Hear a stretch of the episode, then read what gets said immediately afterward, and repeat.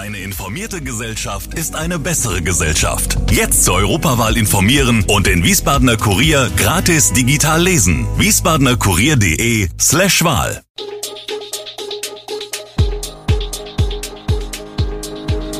Gude, unser morgendliches News Update. Das Wichtigste aus Wiesbaden für Sie im Überblick. Guten Morgen aus Wiesbaden an diesem 3. Februar.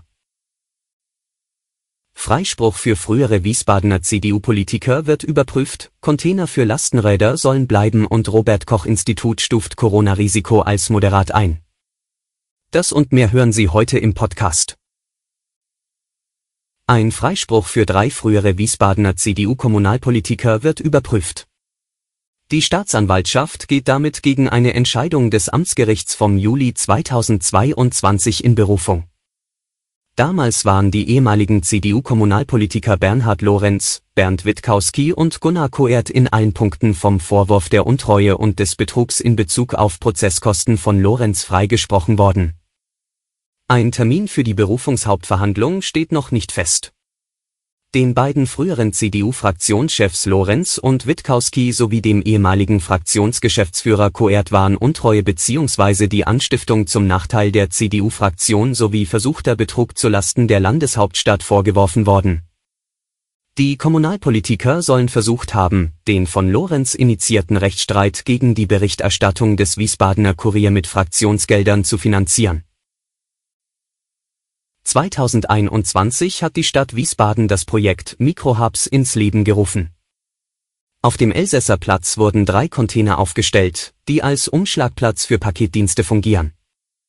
Auch der lokale Gemüsehändler Gesund und Munter beliefert von dort aus seine Kunden. Die letzten Meter zum Kunden werden per Cargobike zurückgelegt. Genutzt werden die Hubs unter anderem vom Paketdienst DPD. Dieser zeigt sich sehr zufrieden mit dem Projekt, das Zustellgebiet in Wiesbaden verfüge über eine gute Struktur, wo viele Kunden in kurzer Entfernung voneinander beliefert werden können, sagt Marian Pawelka, Pressesprecher von DPD Deutschland. Dank Lastenrad entfalle die Parkplatzsuche für die Fahrer in der Innenstadt. DPD wolle die Hubs weiter nutzen.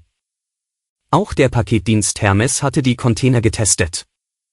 Aus Sicht von Hermes habe die Lieferung per Lastenräder für die Innenstadt Potenzial. Für weiter entfernte Stadtteile sei sie aber nicht geeignet. Zudem gebe es bei den Zustellern wenig Bereitschaft, dauerhaft vom Auto auf das Cargo-Bike zu wechseln. Im Missbrauchsprozess gegen den früheren Fußballjugendtrainer aus Hattersheim, Sven B., hat am Donnerstag ein Polizist ausgesagt. Der Beamte gab an, dass der Angeklagte viele verschiedene Mobiltelefone benutzt habe. Man habe dem Angeklagten vier bis fünf verschiedene Handynummern zuordnen können, möglicherweise auch bis zu zehn. Dem 35-Jährigen wird vorgeworfen, die Jungen über Messenger-Dienste anonym bedroht zu haben, um ihnen dann anschließend Schutz anzubieten.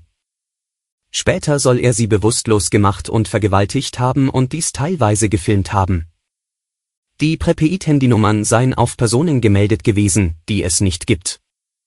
Der ehemalige Fußballtrainer steht wegen schwerer Vergewaltigung, sexueller Nötigung, Missbrauch, Körperverletzung und dem Anfertigen pornografischen Materials vor Gericht.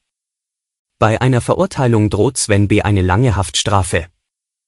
Wann der Prozess endet, ist unklar. Nächster Verhandlungstag ist der 23. Februar, weitere Termine sind bis Ende März angesetzt. Ob dann auch schon ein Urteil fällt, ist offen. Die Wiesbadener CDU hat erneut prominente Vertreter für die Landtagswahl nominiert, wie schon 2018 gehen Astrid Wallmann und Alexander Lotz als Direktkandidaten in den beiden Wiesbadener Wahlkreisen ins Rennen. Das haben Delegierte der Union auf einem Parteitag in Dotzheim entschieden die amtierende Landtagspräsidentin Wallmann, die seit 2009 dem Hessischen Landtag angehört und bereits dreimal im Wahlkreis 30 direkt gewählt wurde, erhielt 94,8 Prozent der gültigen Stimmen. Kultusminister Alexander Lotz, der zum zweiten Mal im Wahlkreis 31 kandidierte, erhielt 91,7 Prozent. Die Landtagswahl findet am 8. Oktober dieses Jahres statt. Das Mainzer Unternehmen BioNTech will das Werk in Marburg ausbauen und hat eine Großinvestition angekündigt. BioNTech verkündete den Entschluss gestern, während zugleich Bundeskanzler Olaf Scholz das Marburger Werk besuchte. Ziel der Investition ist es, den Standort zu einer weltweit zentralen Produktionsstätte sogenannter Plasmide zu machen, die BioNTech nach eigenen Angaben als Ausgangsmaterial für die Herstellung von mRNA-Impfstoffen und anderen Präparaten vor allem gegen Krebs braucht. BioNTech steckt in die aus zwei Anlagen bestehende Plasmidproduktion in Marburg nach eigenen Angaben insgesamt 40 Millionen Euro. Die erste, kleinere Anlage für Plasmide für klinische Tests läuft bereits seit August vergangenen Jahres, die zweite größere für die kommerzielle Produktion soll Ende dieses Jahres in Betrieb gehen. BioNTech hatte das Marburger Werk im Herbst 2020 von Novartis übernommen. Die Mitarbeiterzahl ist seitdem von rund 300 auf etwa 700 gewachsen. Das Robert Koch Institut hat das Corona-Risiko von hoch auf moderat herabgestuft.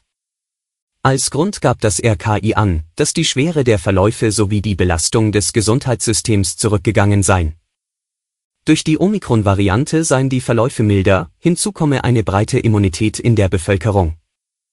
Allerdings empfiehlt das RKI, grundsätzliche Schutzmaßnahmen beizubehalten. Dazu zählen regelmäßiges Lüften, zu Hause bleiben, wenn man krank ist und das Tragen einer Maske in Innenräumen. So könnte auch das Risiko zur Infektion mit anderen Atemwegserregern, bei denen in den kommenden Wochen noch mit erhöhter Verbreitung gerechnet wird, reduziert werden.